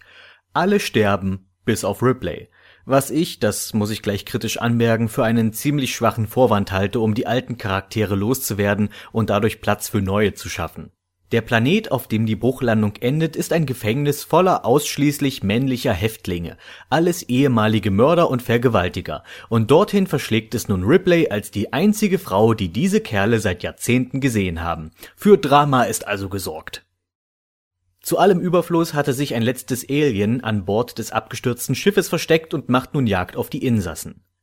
Als Ripley die Zeichen erkennt, muss sie versuchen, die Gefangenen von der Gefahr zu überzeugen und sie zu einer Gruppe zu einen, um gegen die außerirdische Kreatur vorzugehen. Außerdem ist da immer noch die Firma, die den Mond im letzten Teil besiedeln wollte, und die ist nach wie vor hinter einem lebenden Exemplar der fremden Rasse her, um sie für Kriegszwecke zu erforschen. Das heißt, es drängt zudem die Zeit, das Alien auszulöschen, bevor es dem Konzern in die Hände fällt. Ich spreche bei diesem Film wieder in der Einzahl, denn Alien 3 orientiert sich am ersten Teil. Soll heißen, es sind erneut unbewaffnete Menschen gegen ein einzelnes Monster. Das schraubt den Action-Faktor deutlich zurück und ersetzt ihn ja, womit eigentlich? Und hier haben wir das Problem von Alien 3. Es fühlt sich schlicht dünner an als seine Vorgänger. Es ist, als wüsste der Film nicht so recht wohin mit sich. Er ist über große Teile ein Gefängnisdrama, bei dem ich als Zuschauer zwischenzeitlich vergesse, dass hier noch eine menschenfressende Bestie Unwesen treibt und irgendwann, tada, stolpert ein Alien in die Handlung. Das, was den Film dann aber deutlich nach oben zieht, ist erneut Sigourney Weaver. Sie tut das, was einen guten Schauspieler ausmacht. Gefühle und Emotionen mit ihrem Gesicht und ihrer Körpersprache statt mit vielen Dialogen zu vermitteln. Und das macht die Geschichte um die Protagonistin der Alien-Reihe so erinnerungswürdig. Man sollte meinen, dass Ripley nach allem, was sie durchgemacht hat, endlich mal etwas Frieden findet. Aber nein, es geht immer noch etwas schlimmer. Erst verliert sie ihre Freunde, dann ihre Tochter, dann ihre quasi Ersatztochter, und nun steckt sie in dieser Hölle fest. Vielleicht ist es aber auch das, was sie zu so einer starken Heldin macht. Nicht, dass sie diese Ereignisse unberührt ließen, ganz im Gegenteil. Aber man hört Ripley niemals jammern und niemals aufgeben. Sie versucht immer das Richtige zu tun und riskiert vieles, um anderen zu helfen, sogar wenn es sie selber schmerzt. Alien 3 ist sicher kein schlechter Film, aber man muss schon in Stimmung sein, um sich drauf einzulassen, denn er hat eine verdammt deprimierende Stimmung und die Effekte und Schauplätze sind weit weniger beeindruckend als noch in den Vorgängern. Wichtig zu wissen ist, dass die Special Edition wieder mit weiteren interessanten Szenen aufwartet, allerdings auch das Ende der Kinofassung geringfügig abändert. Und meiner Meinung nach dadurch abschwächt. Es lohnt sich beide Versionen mal gesehen zu haben. Ey Parappa, alter Duschback, ich hab gehört, du machst jetzt hin und wieder Livestreams. Erzähl doch mal, warum gibt's da keine Ankündigungsvideos? Werden die Videos archiviert, die du da machst? Äh, diese verschiedenen Fragen kamen in letzter Zeit häufiger mal, weil sich rumgesprochen hat, dass ich von Zeit zu Zeit Livestreams mache. Ja, das stimmt. Ähm, hauptsächlich mache ich die auf Twitch. Und zwar unter dem Kanalnamen The Dark Parappa Returns. Ein sehr seltsamer Name, ich weiß, das liegt daran, dass mein Original-Twitch-Account, The Parappa einfach nur, ähm, gesperrt wurde, nachdem ich sozusagen eine Art, eine Art äh, Public Viewing von Mortal Kombat die Serie machen wollte. Äh, der Kanal wurde daraufhin etwa 15 Minuten später endgültig gesperrt, weil das wohl nicht ganz in Ordnung geht. Nein, jetzt nutze ich den Twitch-Kanal hauptsächlich dafür, wofür er gedacht war, nämlich Livestreams von Spielen zu machen. Allerdings tue ich das nicht regelmäßig, tatsächlich tue ich das eher selten. Es sei denn, ich habe ein Spiel, was langfristiger dauert, ähm, immer so in etwa vier bis fünf Stunden Sessions. Allerdings ist das ja unregelmäßig, es gibt keine festen Termine und die Ankündigungen dafür findet man nur auf meinem Twitter-Account. Und das soll jetzt keine Werbung für meinen Twitter sein. Ich will damit nur sagen, es gibt keine Ankündigungsvideos deshalb, weil ich das einfach verschwendete Liebesmüh finde, ein Ankündigungsvideo zu machen für etwas, was dann einfach nur mal live stattfindet und was nun auch nicht wirklich der großen Rede wert ist. Ich mache das da im Grunde genommen einfach nur, weil es mir Spaß macht und weil ich den interaktiven Aspekt daran eigentlich so sehr schätze. Das ist auch eigentlich einer der Gründe, äh, warum ich das zum Beispiel nicht mit einem Let's Play unbedingt, unbedingt gleichsetzen würde. Beim äh, Let's Play lädt man ja, spielt man ja trotzdem nur für sich und lädt das Ganze dann hoch. Bei dem Livestream mag ich es halt, dass man nebenher immer den Chat hat und die Leute live kommentieren können und man ein bisschen interagieren kann mit den Leuten. Das ist die Sache, die ich daran eigentlich sehr mag und warum ich auch immer den Livestream dem Let's Play vorziehen würde. Einer der Hauptgründe, warum ich bislang immer noch keine Let's Plays gemacht habe, obwohl sich das viele Leute von mir wünschen würden, ist einfach, weil ich keine Lust habe, meinen Kanal zu verstopfen mit unzähligen Parts und diese unzähligen Parts würden dann einfach die Arbeiten, auf die ich tatsächlich stolz bin, die tatsächlich auch was mit Arbeit zu tun haben, meine Reviews oder Vergessene Reiche oder was auch immer ich da als letztes gemacht habe. Ähm, das soll einfach nicht untergehen zwischen einfach nur Geschwafel, was Let's Plays letztlich ja nun mal sind. Also wir wollen mal die Kirche im Dorf lassen und ich liebe es immer, wenn Leute behaupten, Let's Plays wären voll die Arbeit. Das ist es nun mal nicht. Ich will das Format nicht abwerten, aber es ist letztlich nun mal nur jemand, der spielt und dabei labert und das ungeschnitten hochlädt. Was ich damit nur sagen möchte, es gibt andere Videos, die mir wichtig sind und von denen ich nicht möchte, dass sie untergehen. Das ist eigentlich alles soweit. Und wer an diesen Livestreams teilnehmen möchte, der muss leider meinen Twitter-Account im Auge behalten, weil ich es nur da ankündigen werde. Und zum Thema, ob ich die tatsächlich mal hochladen werde, wenn so ein Livestream gut lief, dann äh, archiviere ich den auf Twitch. Dort kann man das ja so einstellen, dass bestimmte Aufnahmen dann gespeichert bleiben sollen. Ich äh, speichere nicht alles, sondern nur von denen ich denke, okay, die waren in Ordnung, die kann man sich nochmal ansehen. Und wenn jemand echt so viel Zeit übrig hat, dass er sich gerne stundenlang mein langweiliges Rumgedaddel ansehen will, dann kann er das machen. Wenn es jetzt allerdings irgendwas ist, von dem ich denke, ach so, war nicht so doll, dann lösche ich es auch gleich wieder. Und gerade weil es diese Aufzeichnungen schon auf Twitch zu sehen gibt, werde ich es auch nicht extra auf YouTube hochladen. Was vor allem darin liegt, dass ich während des Streams oft mit dem Chat interagiere und ein bisschen dort auf Fragen eingehe oder mit den Leuten diskutiere, wenn die irgendwas Interessantes schreiben. Und wenn man sich die Aufzeichnung anguckt, dann hat man nicht allzu viel davon, weil man den Chat nicht mitlesen kann. Livestreams sind tatsächlich in der, Aufzeichnung eher langweilig. Ich mach's halt, weil sich manche Leute wünschen. Aber wenn ihr wirklich an meinen Livestreams interessiert seid, dann müsst ihr versuchen, live dabei zu sein. Ist nicht auch ist zwar ist auch nicht tragisch, wenn ihr nicht dabei seid, aber es ist halt immer lustiger, wenn man viele Leute hat, die ein bisschen miteinander interagieren können, die sich ein bisschen die Bälle zuschmeißen können. Und das ist eigentlich alles, was ich zum Thema Livestream sagen möchte. Mehr gibt's dazu auch nicht zu sagen.